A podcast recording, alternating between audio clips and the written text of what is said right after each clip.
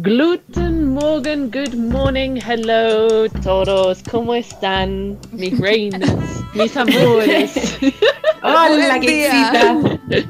amo, esto de, amo esto de los venezolanos, ¿no? Donde te dicen mi amor y de verdad es como que antes me sentía como de verdad como apretada del corazón, pero ahora me encanta. mi reina. Mi, reina, ¿no es cierto? Oh, de verdad, mi cielo. Gracias por estar escuchándonos nuevamente. De verdad, tenemos una tremenda comunidad por acá. Los que aman la huerta, los que aman, no sé, la amistad a través de la naturaleza, lo que nos une. No, me encanta, me fascina. Bueno, mm. esta vez vamos a estar tocando un tema que a, mí me fascina porque uh, es algo que he vivido uh, y estoy muy como a favor de esto. Um, y esto es cómo hacer una huerta económica. ¿Cómo hacer una huerta cuando no tienes plata, no quieres invertir económicamente? ¿Cómo se hace? Y, esto quiero como recalcar que no es que no queremos apoyar los tremendos emprendimientos que hay de insumos de huerta que de verdad ah, hacen un gran labor de facilitar que nosotros podemos tener cosechas abundantes y insumos cuando vivimos a lo mejor en la ciudad ah, o, o necesitamos estos insumos. Pero al mismo tiempo debemos eh, preguntarnos cómo se puede crear con bajos recursos económicos, ¿no? Cómo se puede hacer una huerta que sea así de linda, abundante, utilizando nuestra creatividad eh, y obteniendo una buena cosecha. ¡Bravo! ¡Bravísimo! ¡Qué sí, presidente! Imagínate, no he tomado nada de café. ¿Te imaginas? ¿Te imaginas wow. con café? Wow. Ah, no. Oye, Rottenmeier escucha a Darth Vader. ¿En serio? Oh, sí. Oh, ya. Se retira oh, Darth Vader. Por favor. Se retira. Darth, Darth Verde. Darth Verde. Se va. Uno menos. Bueno, yo los escucho muy mal a todos, pero yo no voy a opinar nada. No sí, yo, tú antes te escuchabas bacán. Antes sí, ahora... te escuchabas bacán y ahora ya no, fíjate. Sí. Puta, lo siento, lo dije. Hagamos... Hagamos un coite, yo me entro y salgo. Ustedes siguen hablando, ¿ya? Okay. Nosotros rellenamos mientras. Dale. Rellenen.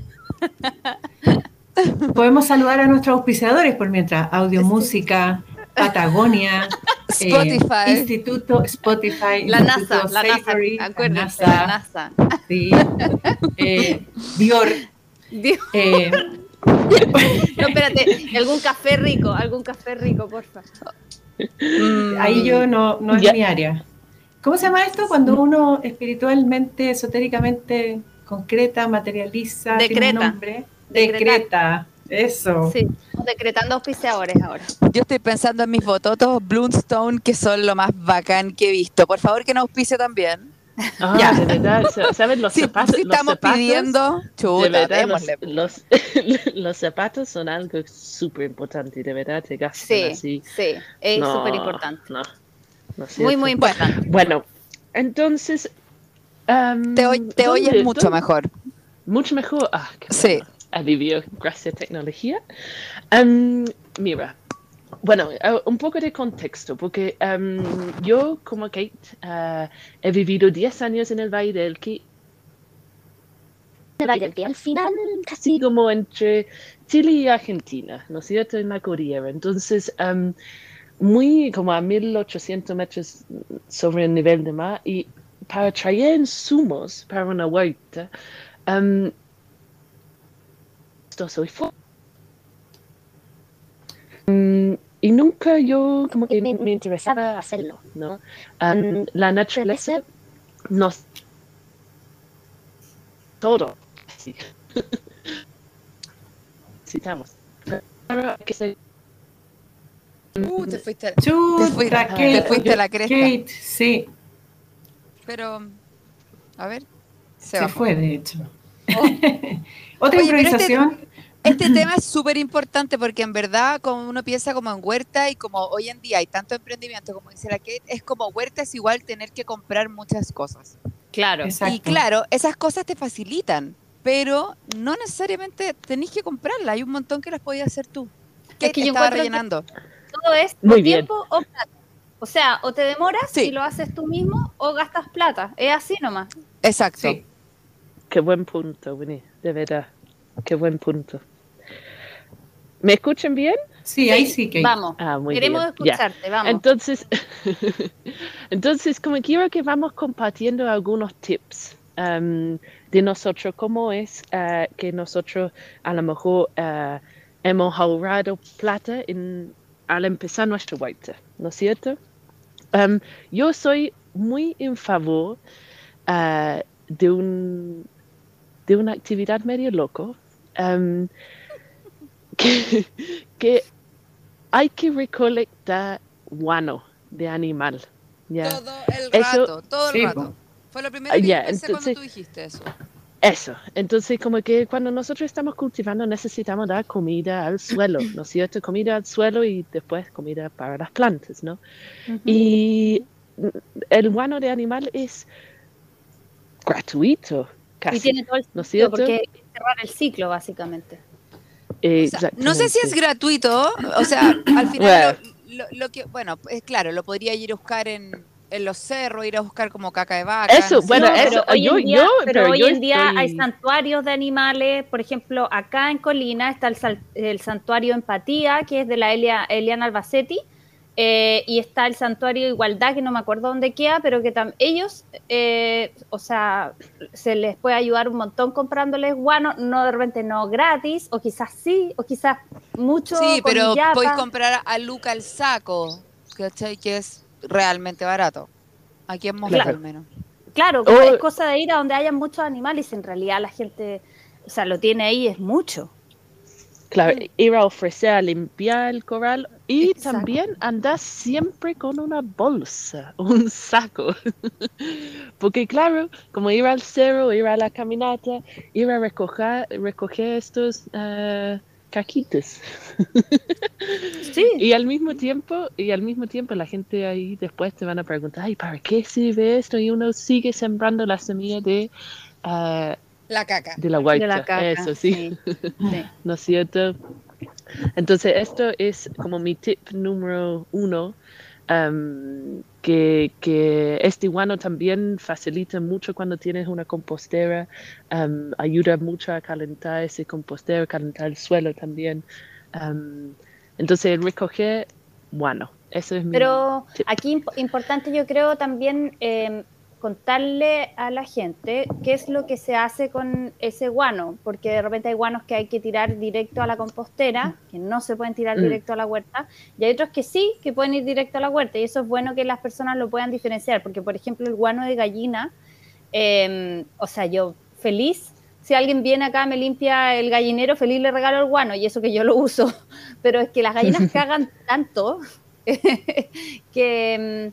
Pero ese guano no se puede usar directo en el huerto, hay que tirarlo a la compostera. Y la Pero- compostera es bacán. Yo quiero, yo quiero decir un pero ahí. Yo una temporada tenía los tomates amarillos, pero era la tercera temporada en el mismo lugar antes de empezar a poner abono verde y ¿Ya? empezar a arreglar las camas y todo el cuento. Estaban los tomates amarillos y vino mi, mi profesora Millicent, Millicent Cantín, profesora de agroecología, agrónoma seca, y me dice, échale, ¿tení gallinas? Sí, échale el guano directo. Y yo, pero ¿cómo? Se me van a quemar los tomates. Los tomates aguantan.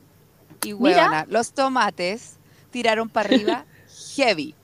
Con heavy. guano gallina Claro, directo, la raja. Se los puse, pero obviamente no hice un hoyo y se lo tiré directo a las raíces, sino que se lo puse encima de las raíces y lo volví a tapar con tierra. Como mulch eh, sanguchito. Como mulch de guan. Entonces con la con el riego esto iba se iba absorbiendo y a través de la tierra y todo y no les pasó nada. Claro, si después se les queman los, las plantas por culpa de la no me echen la culpa a mí, pero yo les voy a, les estoy contando mi experiencia. Sí, yo también se lo echaba, bueno, yo tenía las gallinas con, les ponía paja en el suelo y esa paja con el guano fresco se lo tiraba a la huerta así directo nomás. Directo. Yo creo que es súper importante cachar que la huerta depende de los animales Sí. Mm, y que los anima- animales reciclan mucho, hacen muchos ciclos, son parte del ciclo del fósforo, del ciclo del nitrógeno, del carbono. Entonces, eh, cuando una huerta no tiene animales, está coja. mm. que es lo que me pasa a mí en esta huerta. Y, Pero tú tenés conejitos. Sí, sí, uso lo de guano de los conejitos, pero no es lo mismo que tener guano a plena disposición todo el tiempo, como tenéis tú, Winnie, con las gallinas. Feliz eh, regalo, Pauli. Gracias. Solo tenéis que venir a limpiarle el corral. bueno, eso, eso es una, una forma también de, de ahorrar y hacer una huerta buscando estas alianzas, ¿no? Estos mm. intercambios. Sí, porque a veces uno tiene mucho de algo y el otro no tiene mucho de algo. Entonces, uh, Oye, hablando de, de, conejos, fui a Curacaví a la casa de una amiga que tienen y, bueno, todas sus plantitas, todos los árboles los tienen envueltos con, con reja como de gallinero por los conejos. Pero en todo el, el, piso estaba lleno de caca de, de, conejo. Entonces le dije, weona, bárrelo hacia las tazas de tus árboles. Y eso va a ser, pero lo mejor que podía hacer. Y estaba si yo acá tengo como unos baños de conejo, como que hacen en todas partes, pero tienen unos baños que hacen unos cerritos. Y esos son los que agarro y se los tiro a las plantas.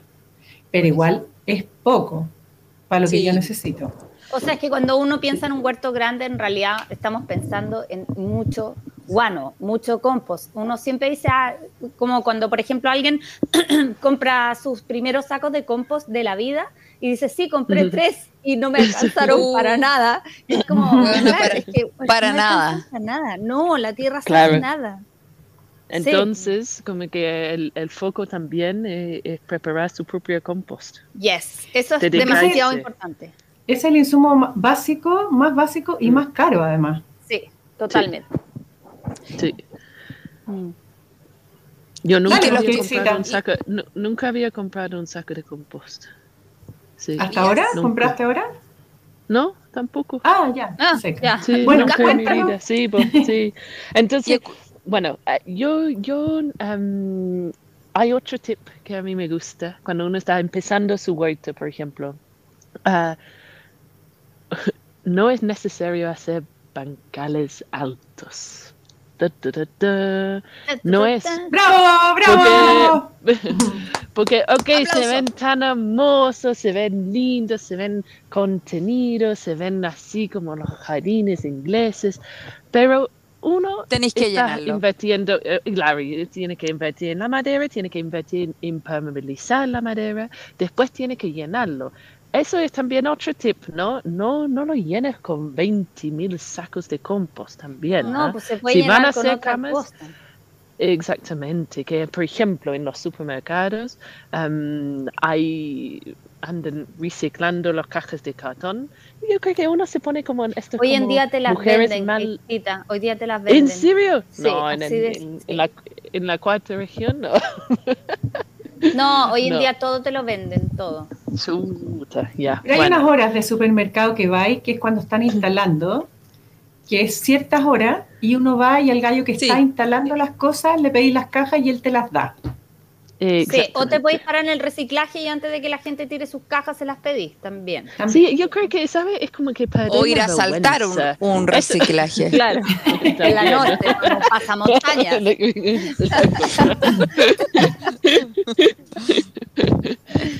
Porque, porque este material orgánico de verdad no solamente estás aportando a, a, células, celulosa, ¿no? Pero estás aportando, y que lo cual ahorra agua en el long term, pero también estás agregando insumos a tu huerta que después se van a descomponer y después sí, Te, sí, te van a dar una cosecha buena igual. Pero ojo, no pueden llenar solo con cartón.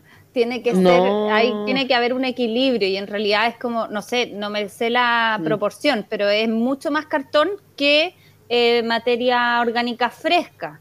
Pero igual tiene que haber materia orgánica fresca. Claro, absolutamente.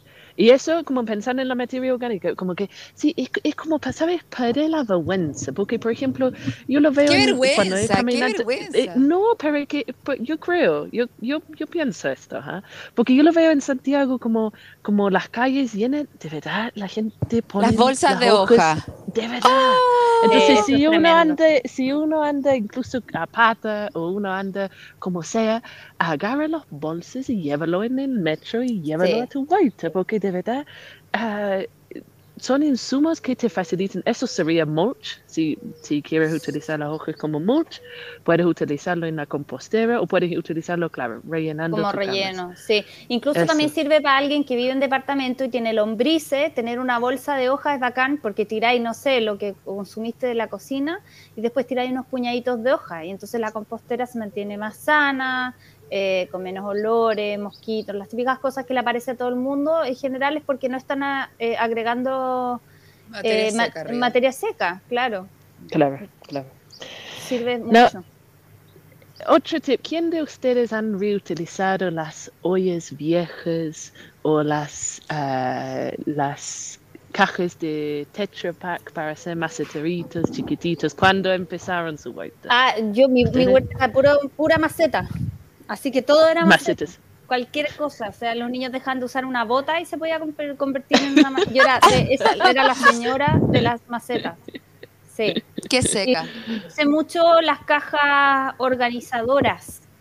eh, y también Mm. usaba las bolsas, estas típicas bolsas, cuando empezaron como con todo el tema de reutil- reutilizar las bolsas, habían unas bolsas gigantes de un material que, era, que no era muy bueno, porque ahora son como reciclables y qué sé yo, estas eran como de plástico.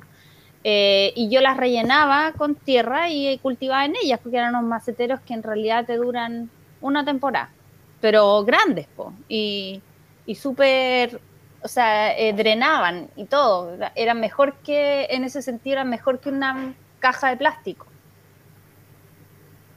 No lo no se conozco, eso estoy tratando, No, sí, eran- estoy tratando de pensarlo. nomás. Y tú Bolsa misma que cultivabas reutilizable. papa en saco, Winnie. Claro, Sí, po, sí, todo eso. Si en realidad, como de contenedor, se puede cualquier cosa. cualquier cosa. Ya, ustedes comparten alguna pravita, alguna idea. de- Yo quería como aclararle a algunas personas que nos pueden estar escuchando que siempre es esta gran duda de qué es compost cuando nosotros hablamos de compost. Porque compost como técnicamente tiene ciertos pasos, tiene que llegar a cierta temperatura, tiene ciertos materiales en una cierta proporción y eso es difícil de hacer en la casa. A no ser que uno sepa mucho, tenga espacio y tenga tiempo y Ganas, esté ganas. Yo creo que sí. Ganas ¿Cuántas son las ganas? y lo haga eh, así como técnicamente eh, bien y califique de compost porque tiene que llegar a esa temperatura porque a esa temperatura se mueren son los patógenos, 60 grados. claro, pierden la viabilidad las, las, eh, Las las semillas. semillas de maleza que pueda haber, pero yo eso lo encuentro como súper trabajoso, en, en mi caso, que soy como del- de la ley de haga lo menos posible, lo encuentro trabajoso y como riguroso. Entonces, cuando yo hablo de compost en general, o cuan- muchas veces yo creo que ustedes también cuando hablan de compost se refieren a hacer como eh, tierra vegetal, ¿o no? Como meter cosas y que se deshagan, sin meterle tanta rigurosidad a darlo vuelta y oxigenarlo y que Todo las el rato. capas sean en la proporción que tienen que ser Mm. y llegue a los 60 grados, ¿o no? Todo el que- rato. Sí, que es menos pro, está claro. Puede ser que las semillas de maleza nos salgan igual, puede ser que no el zapallo matemos. del compost. El mítico zapallo zapallo del del compost. Exacto, nuestro amigo zapallo del compost. Larga vida el zapallo del compost. Y al palto del compost. El, pal- el palto, de verdad. El palto del compost, sí.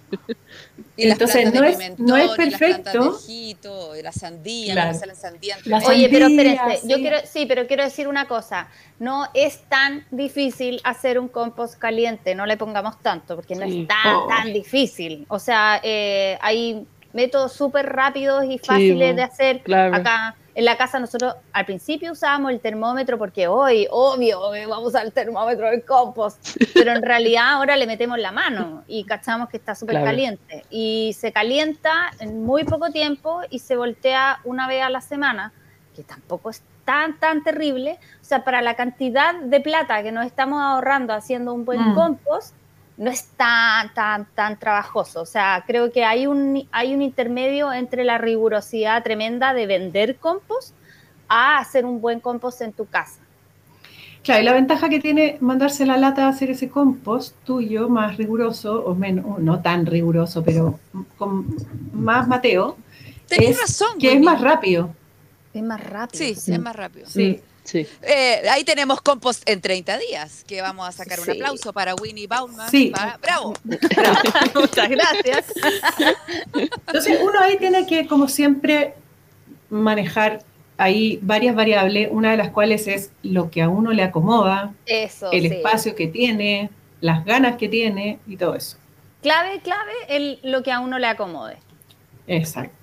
Y clave, clave es hacerse cargo de los desechos orgánicos, por favor. A mí me, me, Eso. me tirita el ojo, weón. Me, me- me duele el corazón Sí. cuando veo los basureros. Yo los recojo al tiro. Empiezo a recoger las cáscaras de huevo, las cáscaras Sí. de plátano, le empiezo a echar una bolsita. Y es como, weón, ¿qué estáis haciendo? Yo no, es que no lo puedo soportar. Sí, sí. No puedo. No, y hay gente que te dice como, por ejemplo, a mí me encanta hacer el, el taller de huerto, me encanta hacer el huerto desde cero, porque encuentro que las personas vienen como con la mente así abierta a todo. Y es súper bonito, pero siempre la primera pregunta es como, bueno, ¿qué es lo que no le puedo tirar a- al compost? Al compost. por ejemplo. Y yo como todo, en verdad, si, si tú quieres ser riguroso y preocuparte de tu compost, tú le puedes tirar todo. Si es que en realidad querés ser un poco más flojo y no preocuparte de que lleguen ratones o que qué sé yo, ahí podemos empezar a diferenciar. Pero todo se puede tirar al compost, todo. Yo soy todo. floja y le echo todo. Sí. ¿Viste? No, yo, Ah. yo soy más, ahí me sale los Rottenmeier, ni, ni lácteos, ni carnes, ni comida. ¿Para qué si tenemos perros? Pues los perros se comen eso. Ah, claro, no, Como- pues claro, con animales Ah. también las gallinas se comen algunas cosas, los perros otras. Sí. Pero, por ejemplo, una mermelada que tiene hongos verdes Al arriba. compost, Al la compost. raja, Claro, la lo- las cáscaras de limones. Al compost. Al compost. Las naranjas, Sí, al compost. Las naranjas, la cebolla, todo eso que dicen que no, que las lombrices, no sé qué. Todo, todo. Todo. Y si uno quiere como no Aceite tirarle, yo también le echo. aceite, Y se o sea- Sí. felices las lombrices. y si uno O quiere sea, como todo. hacérsela un poco más fácil, podéis de repente los qué miedo. limones. ¿Yo? No, no, no, aquí estamos. Ah, ¡Ah! ¡Qué susto! No, ahí, ahí, ahí. Ah, pasó. Me escuché cuando dije se quedaron silenciadas. Sí. Ya. miedo! No sé qué pasó.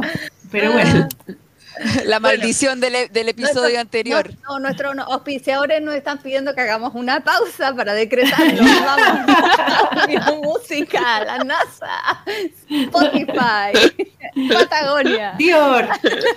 Dior. Dios. Ah, y las botas, las botas. Sí. Bloomstone. Yo tengo. Renox, yo tengo Renox, que amo, me encanta, perdón. Mucho mejor estas, perdón. Bueno, pero la cosa es que es muy importante saber hacer tu sustrato en buenas Sí, cuentas. sí. O sea, sabía hacer tu sustrato y el ahorro de plata creo que es el más heavy. Hacer el ciclo completo. Creo que para el sustrato De liviano, acuerdo. si vaya a hacer poquito, no tiene mucho sentido. Pero para poder hacer compost para tu huerta, sí, todo el rato. Y también em, como, por ejemplo, cuando okay, uno está amando su camas o amando su huerta, tampoco es necesario poner compost pura, por ejemplo. Si van a comprar compost, ¿no? No, a mí yo lo mezclo con tierra. Como la tierra que, que está, hago una mezcla, pero claro, hay que como ir tactando y sintiendo, ¿no? Como una masa de pan. Em, pero yo creo que no es necesario poner así compost pura. Sí, la cosa es mantener como la aireación y poder mantener que, que el, el sustrato, compost, suelo que uno tenga, como que realmente sea muy fácil de trabajar. Porque así que con la mano uno pueda sacar, y esa es mi medida, que yo pueda Claro. hacer el hoyo con la mano y meter el almácigo con la mano y volver a taparlo eso- con la es- mano. Acá con la tierra de acá, la arcilla es imposible. O sea, Claro, acá es pura arcilla también. no, no Mm. se puede. la- ella es nu- súper nutritiva, pero funciona como una vasija. No es, eh, no es como que uno le pueda meter la mano para hacer un hoyo. Entonces, sobre todo en verano. Entonces, no sé, yo ahí como que siento que, que cuando uno va aplicando compost hacia arriba, eh, vais soltando inmediatamente hacia abajo y, y te facilitáis la tarea porque no te salen malezas, casi, porque en el momento en que te ponía a mezclar, se te llenó de maleza el compost rico que había hecho. Entonces, como que, mm, no sé, ahí yo... Prefiero solo. Hay que ir viendo porque se puede, se puede hacer un suelo muy de a poco si uno no tiene tiempo o no tiene los medios para comprar o para hacer Claro. lo que tiene que hacer. Lo puede hacer muy a largo plazo con mucha Sí. paciencia y la tierra se va a ir soltando de a poco con las raíces y puede ir Sí. incorporando ciertas cosas de a poco. Y la otra es, cuando quería hacerlo rápido, necesariamente le va a tener que dedicar o harto más tiempo o harta más plata. Es que, verdad, claro, time is, time is money. Sí, tiempo o plata. O sea, si Sí. queréis un, un suelo gratis, lo tenéis que ir haciendo de a poquitito. Igual también cuando uno gasta harta plata, quizá la primera temporada, es como, wow, qué bacán. Pero si, pero si no estáis armando suelo al mismo tiempo, eh, estáis perdiendo esa plata porque la tenéis que meter todos los años. O sea, sí o sí, al mismo tiempo que gastas plata, tienes que hacer y preocuparte de tener buenas prácticas para ir construyendo tu suelo. Mm. Sí, Sí. sí. Como me quedaba pensando como, como en lo que tú decías, ya, time is money, tiempo es plata. Y, y sucede lo mismo con, por ejemplo, las plantas. Yo me acuerdo siempre mi mamá en su cocina, así con, con los esquejes, y siempre sacando así un gancho de, de, no sé, un, un jardín y ella cuidándolo y cuidándolo para meses, ¿no? Meses, hasta que formaba la planta para que, en vez de tener que comprarlo en el vivero, ¿no? Este, seguramente am, hay una parte neurológica, ¿no? Como este ah, slow release, ah, ¿cómo se dice? Slow release dopamina, como dopamina. am, Libera, Como que se libera lentamente. Liberación eso, lenta, sí, eso eso, sí, como en, en el sentido que, wow, como no sé si les pasa, pero como cuando uno compra una nueva planta, ¿no?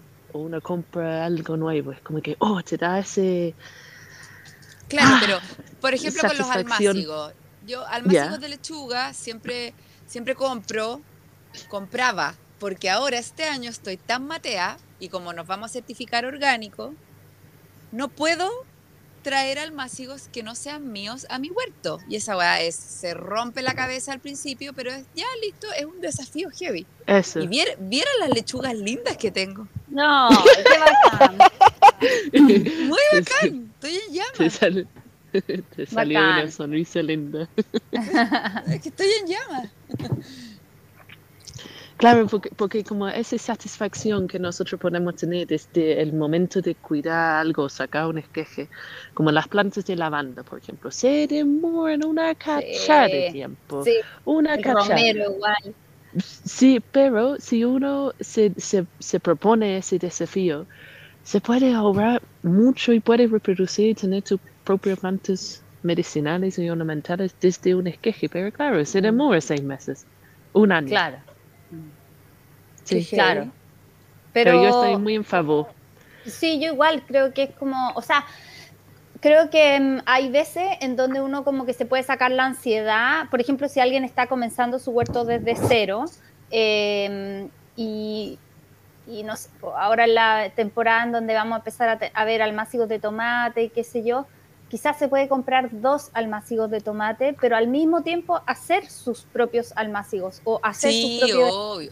o sea, como que en el Yo digo la- eso y voy a caer en la tentación de todas maneras y me voy a confesar con mis amigos huerteros, ¿cachai? Pero, pero Pero- un, un- o sea, como que yo siento que para alguien que está recién empezando es muy bacán ver algo creciendo al mismo tiempo que uno hace eh, lo, lo esqueje y la semilla y qué sé yo, pero no hay razón para que todo el huerto, por ejemplo, eh, empiece con almácigo, empiece todo comprado, qué sé yo, porque hay mucho que uno puede hacer como en el como entre medio. En el- como que siento que la huerta es tanto de esperar que más vale empezar a acostumbrarse.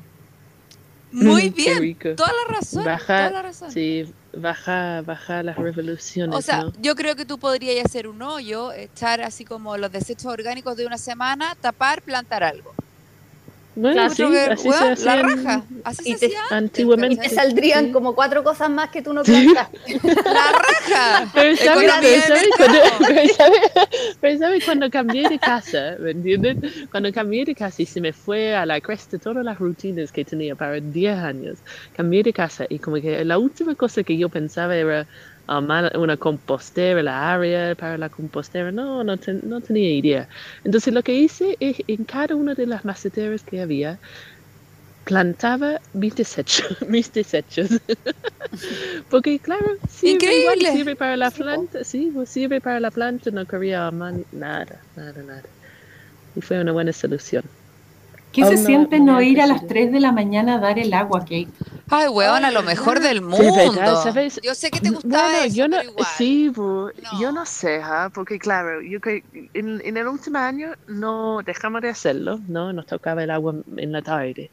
Pero ah. reconozco, se, me, se me fue las rutinas, como que la naturaleza tiene, o el campo, um, tiene una estructura, ¿no? Incluso estábamos hablando esto con un vecino allá, un vecino oh, que, que quiero mucho a él, que él jamás se va a cambiar de acá, no le gusta bajar a la Serena ni para como un día porque le da tiritones.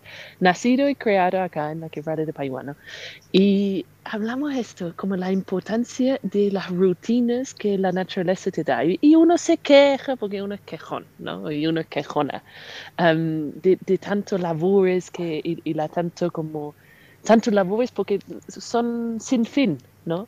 Como la naturaleza es continuo, en cambio continuo, las tareas que, que exige el cambio son continuas, ¿no?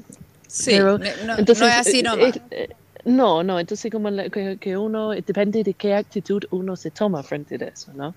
Cómo se enfrenta estos desafíos uh, y, obligaciones, digámoslo, que el campo te exige. Pero al mismo tiempo eso te da rutina y estructura. Y hay una parte mía que lo echa tanto de menos, como esta necesidad de, porque, porque cuando uno cultiva en el desierto, si tú no riegas, cagaste, ¿no? Entonces, um, es Nosotros estamos, estamos casi desérticas. Oh, o sea, sí, acá tampoco podéis cultivar sin regar. Qué loco, ¿no? Qué o sea, no como tú, que es heavy. Pero nosotros, o sea, ya lo que no mm. regáis se, se murió. sí. Pero, pero este y eso cuenta para todas las relaciones también. Ah, ¿verdad? Qué lindo. Qué lindo. Ah. Mira cómo salió la romántica, qué lindo. No le cuenten a nadie. Su secreto está salvo. El lado romántico secreto. Pero bueno, como que estos, eh, estas rutinas, como que ahora estoy enfrentada de crear ocho rutinas que permite um, más flexibilidad, ¿no? Um, al mismo tiempo como con un gratitud hacia el campo porque te, te forma. Te, te forma, te enseña tanto. Y, pienso en los niños y pienso como, como um, qué horrible como estamos extrapilando a los niños de la naturaleza y poniéndolos en una sala mm. de, no sé, de 5 por 5 um, la sala 5 por 5 no lo encuentro tan terrible, lo que encuentro lo peor es al frente de una pantalla jugando un videojuego en vez de salir a correr afuera o embarrarse. Es que sabéis que está difícil. está difícil la, eh, está difícil para los niños hoy en día porque eh, hay demasiado estímulo en las pantallas y por mucho que uno que uno quiera llevarlos a la naturaleza todo el tiempo, eh, no todos los papás piensan como uno. Entonces, no, obvio. Es, terrible que en el fondo eh, a los niños a los que los papás están como metiéndolos más a la naturaleza, que tengan menos pantallas, qué sé yo, finalmente como que en este momento se sienten como bichos raros. Los aisláis, no los sí, del, del resto de los niños que ya tienen celular, que tienen TikTok, que tienen, no sé, toda la cuestión es, heavy porque estamos en una época de transición, encuentro que es muy rara, donde como, no sé, cuando yo era chica no existía internet, imagínate. Y eso mis niños obvio que, no, existía internet. No, pero para que cita ya existía, ¿no? No, yo no, yo tenía yo tenía un privilegio como que yo tenía los primeros ocho años de mi vida, nueve, nueve años de mi vida sin. Entonces ah, yo como que podría tener ambos y eso como para mí me siento afortunada. Ya, ponte tú, mis niños como que no entienden, me, como, o sea, no entiendo. Y entonces, ¿cómo hablaban? Y yo así, hablábamos, Había, pero, mamá, y el, el, teléfono, como el teléfono estaba pegado a la pared. Y, y, tenía que quedarte ahí a hablar delante de todo el mundo. ¿Qué? Como que no, no entienden, no, no, eh, no, entienden que la tecnología tenía un límite y un sector. Ahora la tecnología está en todas partes. Tú puedes estar eh, hablando por teléfono arriba de un cerro mm. en no sé. El teléfono de Mostazal que había que darle vuelta a la cuestión y que te daba un poquito la corriente cuando lo hacía. y, llamaba ya a la operadora. ¡Heavy! ¡Heavy! No, y, y, eso, y cuando uno, cuando no todas las casas tenían teléfono y te llamaban a la casa del vecino. Sí, sí, y es como que te llamaba tu vecino y te dice como, oye, están llamando. Y uno, eh, tenía que también llamar a la, casa de los amigos y preguntar a las mamás y tú no sabías quién contestaba. Eso. Sí, hoy no sé qué. Yo contestaba, hola, Residencia Balban, buenas tardes. y la gente quedaba como que... sí, bueno. Otros tiempos. Otros tiempos, sí. Hoy día los niños salen a la naturaleza a buscar Pokémones. Ya, y con eso quedo así como listo. Listo. Ya, listo, nos desmayamos. Sí, sí. Y tampoco hay lugares donde llevar a los niños a la naturaleza. Si uno vive en la ciudad, en algunas municipalidades como que tienen harto recurso, hay verde y hay parques, pero si no, no hay verde ni hay parque, ni en las plazas. Entonces, incluso si tú como papá te proponí llevar a tus hijos, es como, ¿a dónde los llevo? igual, ahora hay una, eh, es difícil encontrar uno, pero eh, y voy a tratar de averiguarme como la información porque quizá la podemos colgar, pero hay grupos de subidas de cerro. De, Pupi, de hecho, la otra vez se encontró con uno. Tengo amigas que suben cerro, muy mateas, no subirían cerro ni cagando, weón. Pero, lo hacen en grupos, juntan varios, o sea, papás que se juntan con varios niños y no, yo tampoco, no. Pero, pero a tomar una chela, chao. Pero a Pupi le encanta subir cerro y a los niños también. De hecho, una vez subieron el manquehue pensando que era el manquehuito. y todo el mundo miraba a Pupi como que estaba torturando a los niños. Y claro, voy a subir el manquehue. Em, pero bueno, eso, hay grupos en donde papás se juntan para subir a los niños al cerro y son como unos clubes de cerro y, eso. Así que voy a preguntarle a Pupi cómo se llama el que él conoció para dejar la información en cuatro huertas. Oye, Keitsita, volviendo a nuestro tema, cuéntanos de tus cabezas de pescado, que son tan muy bien. Demasiado. Sí, entonces, bueno, como esto también empezó cuando, ah, por ejemplo, en, los libros de, de huertos y allotments en, Inglaterra, todos hablaban de, de, harina de sangre y huesos, ¿no? Y que ellos decían, no, tiene que poner un kilo de harina de... sangre y huesos y y, yo me acuerdo como que haberlo buscado en el internet en ese tiempo y acá en Chile lo vendían ahí en Santiago y lo vendían carísimo. Y para mí no, no, no encajaba con mi forma de, de funcionar, no. Entonces, em, ah, también es un producto fantástico si uno está utilizando agricultura industrial, sí, obviamente te, te soluciona mucho la vida. Em, pero para uno eh, no mucho. Entonces yo me acuerdo que, salió en, un video por ahí, por allá, de un caballero que ponía cabezas de pescado en el suelo. Y yo pensaba, bueno, porque en ese tiempo íbamos a la, a la caleta y, a comprar, no sé, las reinetes, las meluces, ¿no? Y uno veía cómo cortaban las cabezas. Eh, no sé, me imagino en Santiago no, uno no ve eso mucho. Uh, pero claro, en regiones sí, porque existen las caletas y es, como eh, un ambiente así medio como en regiones costeras. En regiones costeras, claro. Bueno, en Chile son todas hay, mucha, hay mucha costa, mucha costa. bueno, entonces como que eh, puede ser un poco macabro uh, cuando uno está como um, no le gusta ese tipo de cosas.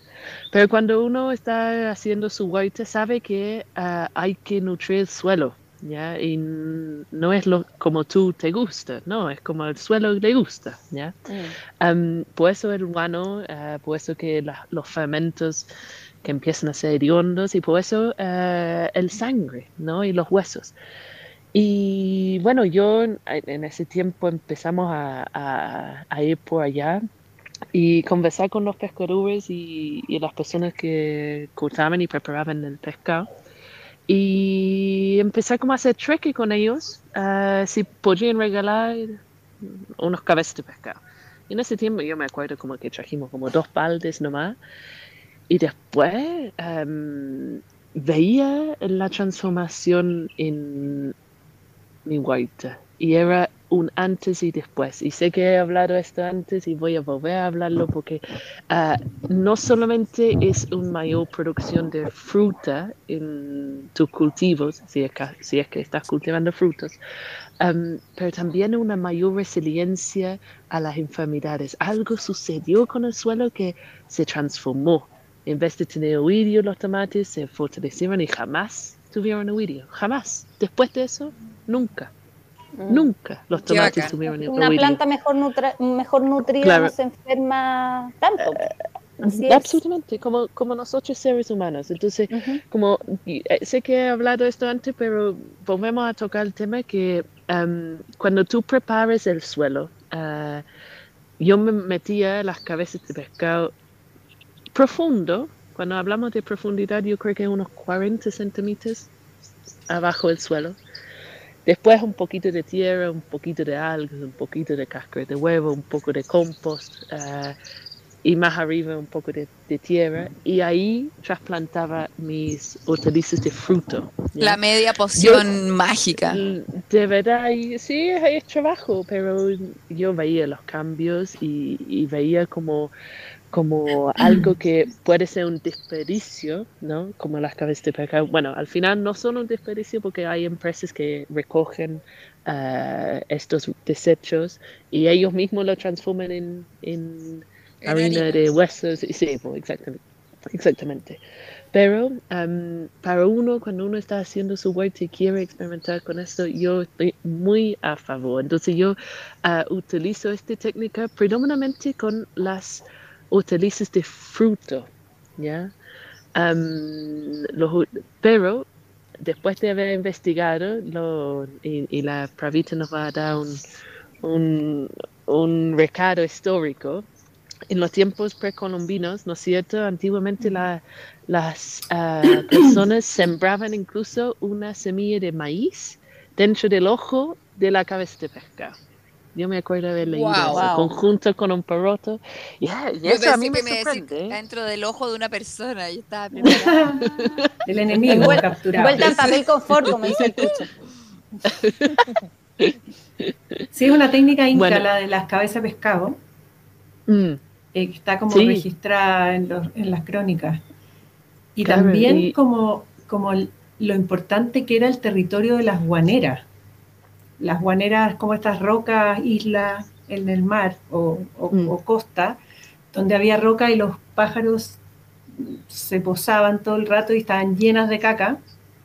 Esos territorios eran caca. súper importantes. mejor caca, pero es ilegal, ¿no? Pero Claro. caca. Claro, ¿Por pero ilegal? antiguamente sacar ahora caca de las guaneras. ¿Ah, es prohibido?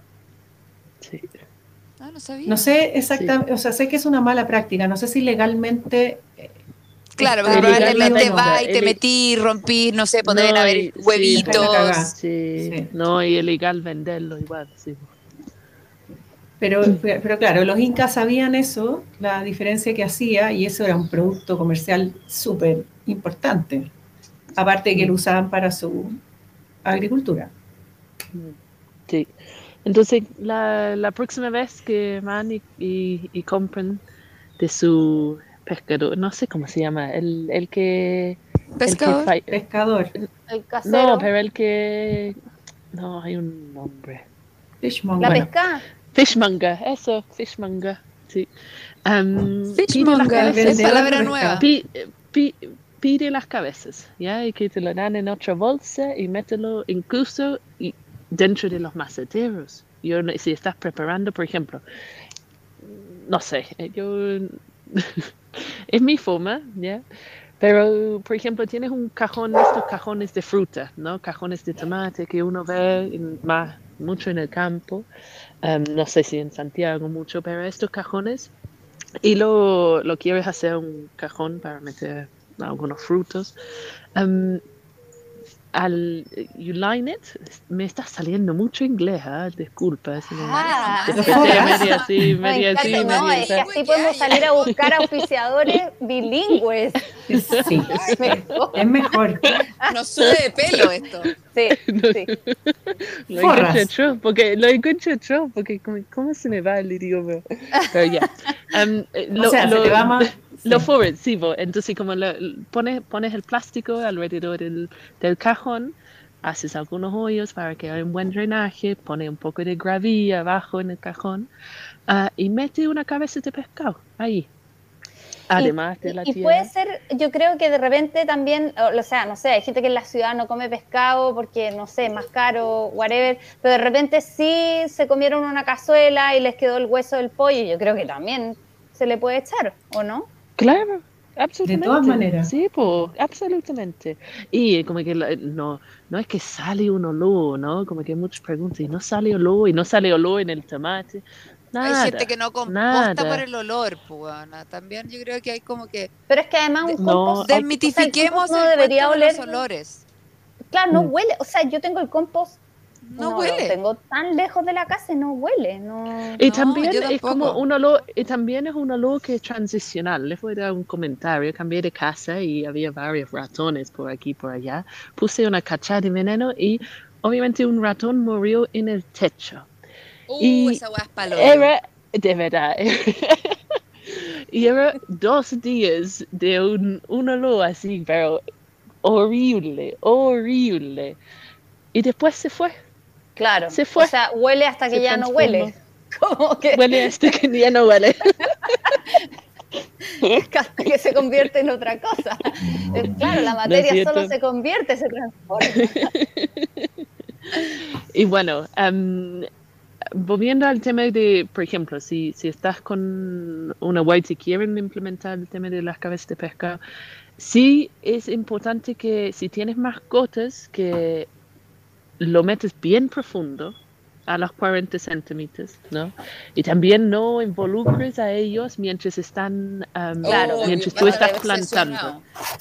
Claro, tienes que como mantenerlos lejos y tú misma enterrarlo, preparar la cama, etcétera, etcétera. Y em, esa es mi técnica para que no aprendan. ¿ya? Em, o enrejar, tener tu huerta con, con reja. Sí, yo creo que, que hay que un poco como que, o sea, yo me acuerdo cuando comencé con el huerto, la primera vez que tuve lombrices, eh, me daban un asco tremendo. Y ¿En después, serio? Sí, y después la primera vez que vi un ratón en mi compostera, también casi me muero. De hecho, Pero la son primera vez... trabajadores gratis.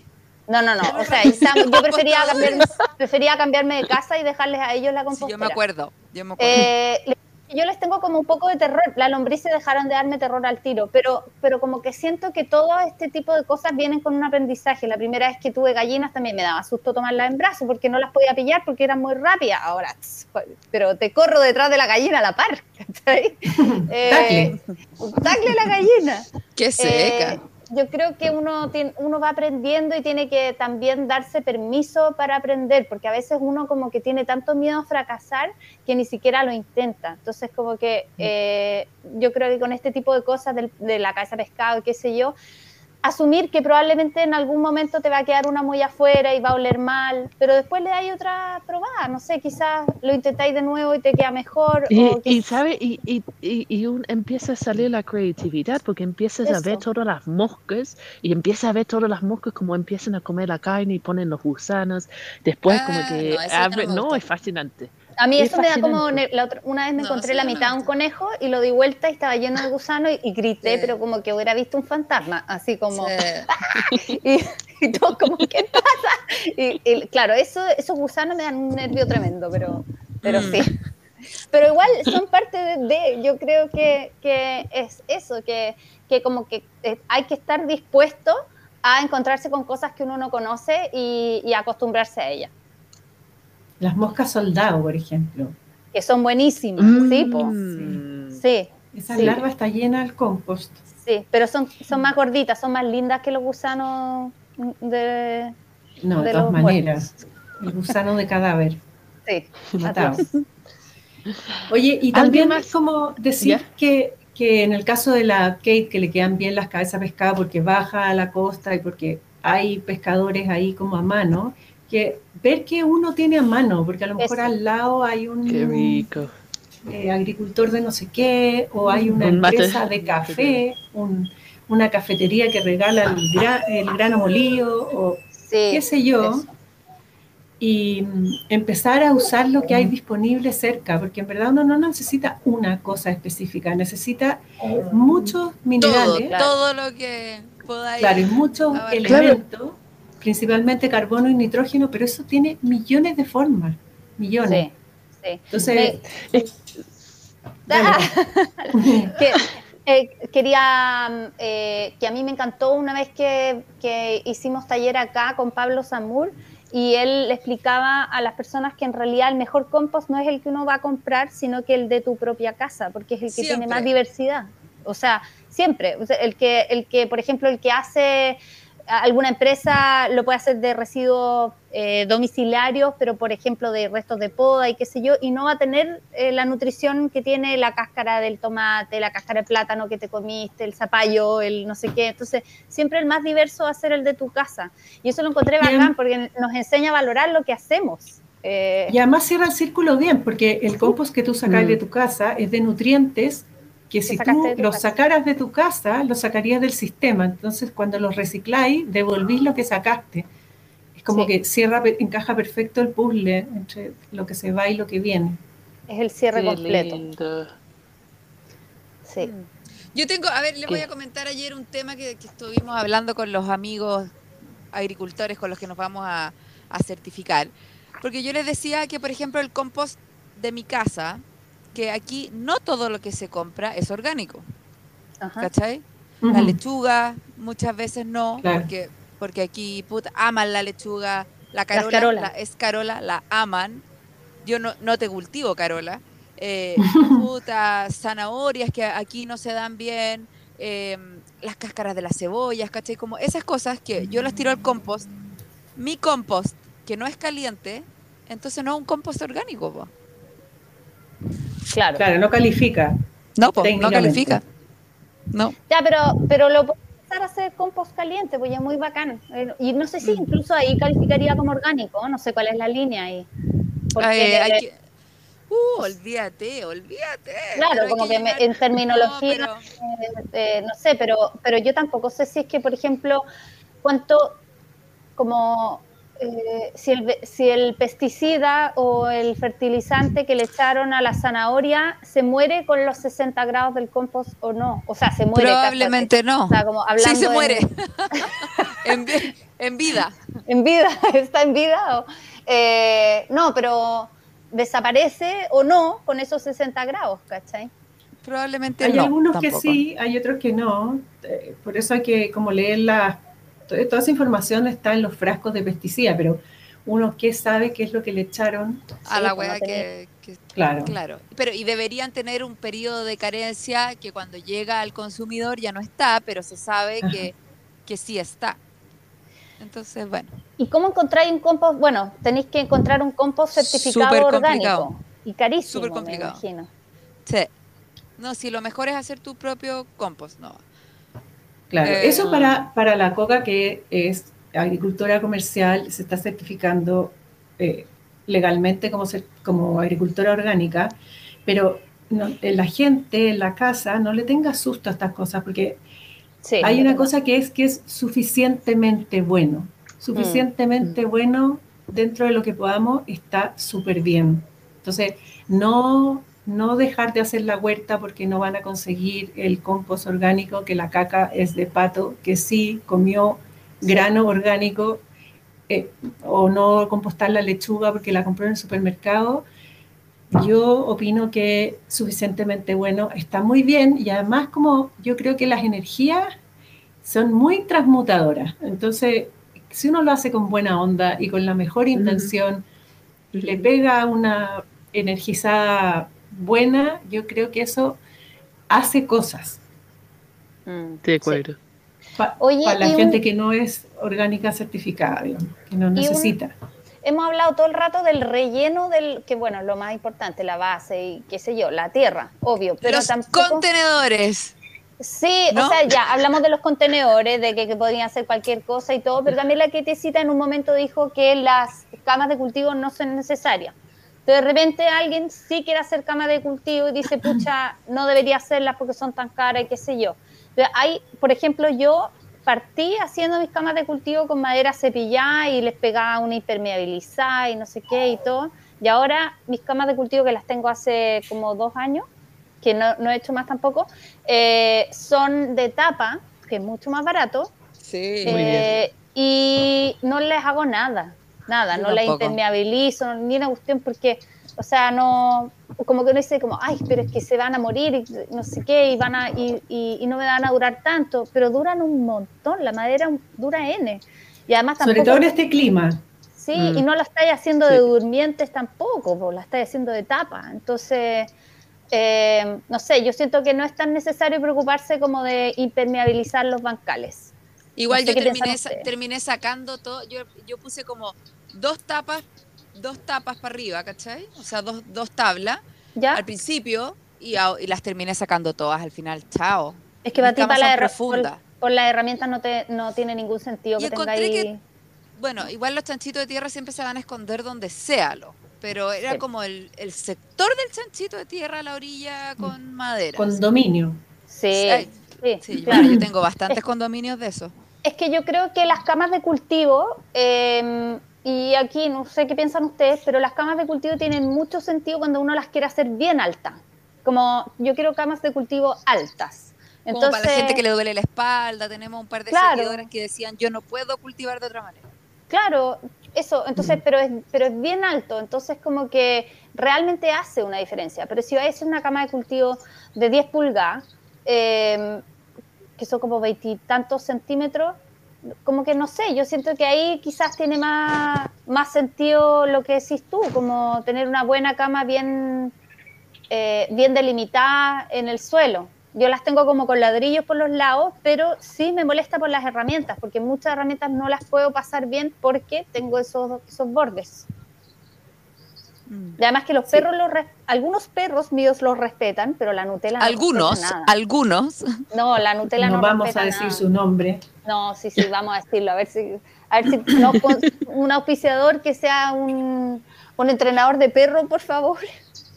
Em, César Millán. César Millán, ¿me estás escuchando? Yo sé que sí. Yo sé que tú nos escuchas siempre. Sabemos que eres fan. Eh, bueno, no, pero antes yo creía que, o sea, sí sirven, los bordes sirven para delimitar. Hay, hay, hay perros que cachan perfecto, que pueden entrar y no pueden entrar, cuando ven el borde se van acostumbrando. Eh, pero no sé, como que siento que tiene más sentido hacer camas de cultivo realmente, o sea, como que son realmente altas y las otras creo que uno se las puede arreglar como delimitando con piedritas o no delimitar Claro. simplemente, hacer pasillos de mulch, no sé O limitación negativa. Li- limitación imaginaria. Sí, porque ya voy a repetir lo que siempre repito como loro, pero que nos, que, que nos informemos todos que en este clima que estamos nosotros acá a las 4, clima seco, muy caluroso, las, las camas altas son contraproducentes por el drenaje, por la evaporación, por el calor. Entonces nos conviene más tener camas bajas. Y las camas bajas, lo que en general la gente no le gusta mucho es que son menos Pinterest que, que las camas altas.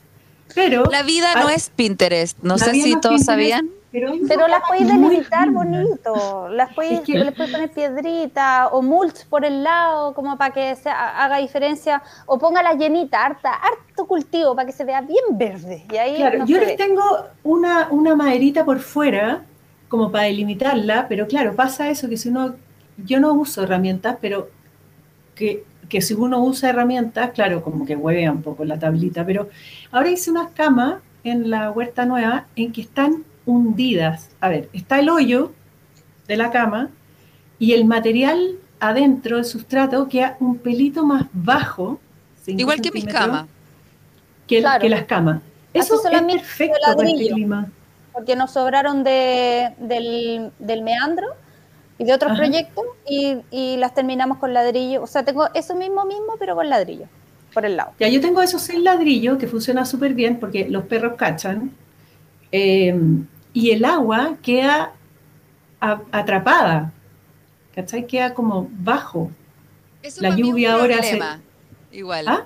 Porque, por ejemplo, para mí es un problema porque Ah, eh, retienen tanta humedad que no puedo cultivar, ponte tú, ni habas ni arvejitas, porque es muy húmedo.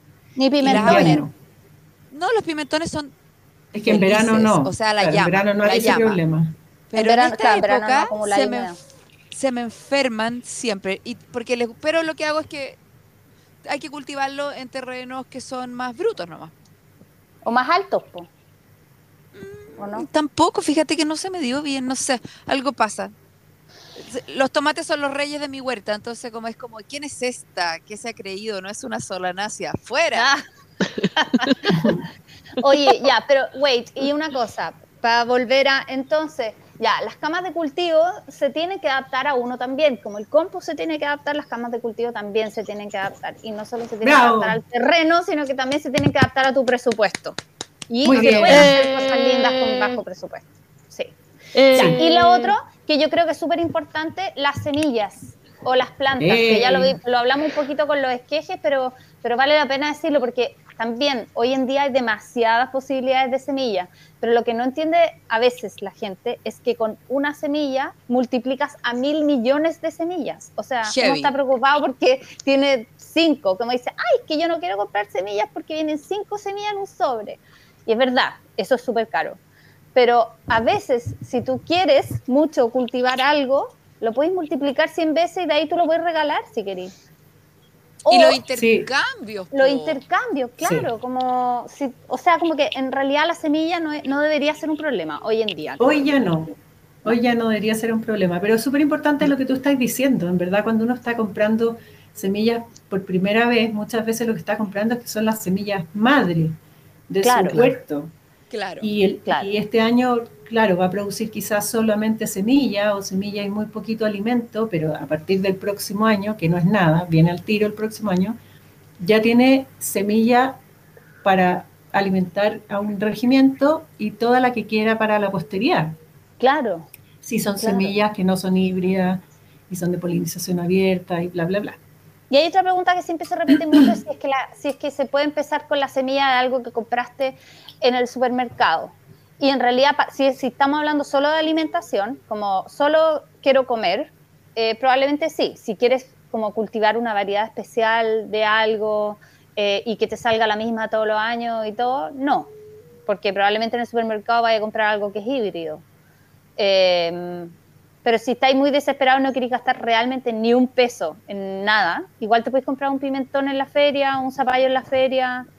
El Igual es un buen ejemplo. es un buen desafío como para empezar.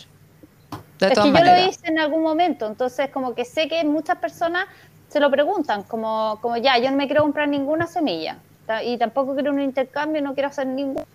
Quiero No quiero, no quiero nada, no quiero, no nada con nadie. Fíjate que si tú no quieres nada, también puedes tener un huerto. Eh, la cosa es que no es, eh, obviamente no es el huerto ideal, porque no estáis partiendo como con el- la intención de tener un huerto como de, de semilla tradicional o qué sé yo, no sé, pero sí, se puede, podéis comprar un zapallo en el supermercado. Y, o sea, de hecho, el zapallo del compost probablemente viene de un zapallo del supermercado, entonces. Y mucha gente empieza la huerta porque empieza un compost. Entonces, en fin, no es la mejor semilla, pero, pero de que te va a dar algo de comida te va a dar. Quizá te va a dar unos pimentones horribles porque es una semilla híbrida. Entonces no te va a salir el pimentón rojo, hermoso, gigante que te compraste, sino que te va a salir una cuestión chica, eh, no sé, pero de que te va a dar comida, te va a dar comida igual. ¿O no? Sí, que importante las todo redes de comunidad, igual para esto de empezar un compost, o sea, un compost, un huerto de cero y que sea viable económicamente. Todo esto, las redes de intercambio, las redes de Sí. apoyo, la semilla que te pasa no sé quién, el compost Sí. que le cambiáis, la cabeza de pescado que le cambiáis el señor por no sé cuánto, es súper importante. Y muchas veces nosotros nos dicen, pucha, ¿cuándo van a venir al sur? o cuándo van a hacer no sé qué, no sé dónde? Y es es que la importancia de las redes, nosotras cuatro estamos más o menos, bueno, la Kate no, pero nosotras otras tres estamos cerca y tenemos, nos vemos, a la Kate la vemos cuando viene para acá, pero si uno no fortalece sus redes y tiene su, su gente de apoyo alrededor, cosas, personas con las que les pueda trocar, personas con las que pueda intercambiar conocimientos, semillas, plantas, cosechas, es súper difícil. Sí, no está llevando toda la pega solo. todo. Y la, y la dilla también, todo, todo te lo llevas solo. Se cayó la. Se nos cayó la anfitriona. Oye, y, en cosas tan simples como que de repente te, eh, no sé, el, te compraste un saco de algo de diatomea, te compraste un balde de diatomea y no lo vas a usar jamás tú solo y te lo puedes dividir con alguien. O sea, así también uno también como que puede ir el rato. Comprar eh, cosas en, en conjunto. Sí, y las semillas también, pues repartirlas con las amigas huerteras, porque si es que alguna le resulta, eh, esa le va a dar semilla a todas las demás. Entonces, eh, o sea, sí, demasiado importante tener una red. De repente uno no va a tener una red super pro o no va a tener como a alguien que lleve miles de años cultivando, pero ya tener personas que están haciendo exactamente lo mismo que tú al lado te facilita las cosas, porque hay mucho que puedes compartir. Y las redes van creciendo, se va añadiendo cada vez más gente, se va educando más gente, se va conociendo a más gente. A veces uno está metido ahí en su metro cuadrado y no cacha muy bien a los vecinos que hay un poquito más allá. sí. Claro. Y em, ¿Qué otros temas nos han faltado? Pasamos por el sustrato. Por, ejemplo, yo, yo, yo sé que hablamos, pero ponte tú, los baldes son súper buenos para hacer eh, como para cultivar cosas en... Yo me saco el sombrero por la gente que cultiva en maceta, realmente lo encuentro que es un superpoder. Pero los, baldes, de 20 litros son bacanes. Sí, son la raja. Y la Carola Silva, que siempre nos acordamos de ella, la Carola cultiva en basureros, ¿cachai? La sí, bacán. Porque los maceteros son caros. No, y los maceteros además en general no son lo suficientemente profundos. Yo ese problema tengo en general todas las macetas que encuentro que son muy bajitas y pierden humedad. En cambio un balde de 20 litros, un basurero son largos abajo. Y sí requieren más relleno, pero la cagó la expectativa versus realidad de esas como de esas como paredes de pallet que se cuelgan como para Ay, sí, a mí me cargan, me cargan es que tienen un espacio de menos de una cuarta. O sea, pobre. Está siempre seco. ¿Qué pretendís? ¿Qué, ¿Qué, va a poder salir ahí? Es como imposible. Sí, yo es muy forzado. es para otro clima. Sí. Es para otro clima y es para verde y cosas así. Igual Pero acá en este clima. Muy bacán que son las torres. Y que esas sí se pueden hacer con los baldes de 20 litros, que son unas torres eh, con hoyos y ahí los vegetales crecen súper bien, eh, con tierra adentro, y mm, tienen el, espacio suficiente. O sea, son, es todo un proyecto de hacer, porque es un balde que tenéis que hacerle hoyos, que qué sé yo y todo, pero ellos, eso, los baldes así en torres sí mantienen la temperatura de las plantas, sí mantienen la humedad y se pueden dar bonitas, y sí es un espacio vertical que, que es súper bueno para un departamento, por ejemplo. Claro, o con una sombrita arriba. Sí, sombrita, no lo olvidemos. Estaba leyendo que esta temporada con el niño se vienen, pero así, bueno, no sé si es como para meter miedo, pero bueno, me dio miedo. Que venían unos calores, pero del terror para este verano. Lo está comentando todo el mundo en el otro hemisferio también. Como. Mm. Sí. Yo que le tenía como fe, bueno, llovió. una, una, lluvia hemos tenido. Buena, pero buena. pero no hay nieve arriba. Buena y desastrosa. no hay una gota de nieve. O sea, sí, hay unas gotas de nieve sobre los 3.100 metros porque mi hija es profesora de esquí, entonces ella me cuenta que primer julio, que es pleno invierno acá en el hemisferio sur, que ella ha visto que no hay nieve. Y eso que tenemos niños. Es que no hay... No hace frío, po. Y Uruguay que se le está acabando el agua potable. Ayer mostraron unas imágenes brígidas. ¿En serio? Sí, ah. seco, seco, seco, seco, pero terrible. Qué atroz. Sí. Em, mira, parece que la Kate no Nos se metiste va a poder miedo vos, Coca. Puta, perdón. Perdón, ha sido una semana difícil.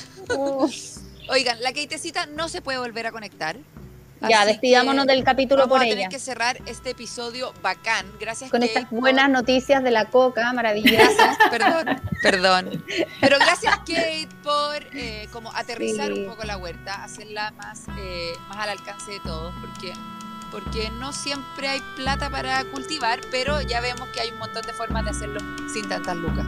Lo importante es que hayan ganas, creo yo. Para todo. Creatividad. Y creatividad, sí. Ya, las quiero muchísimo.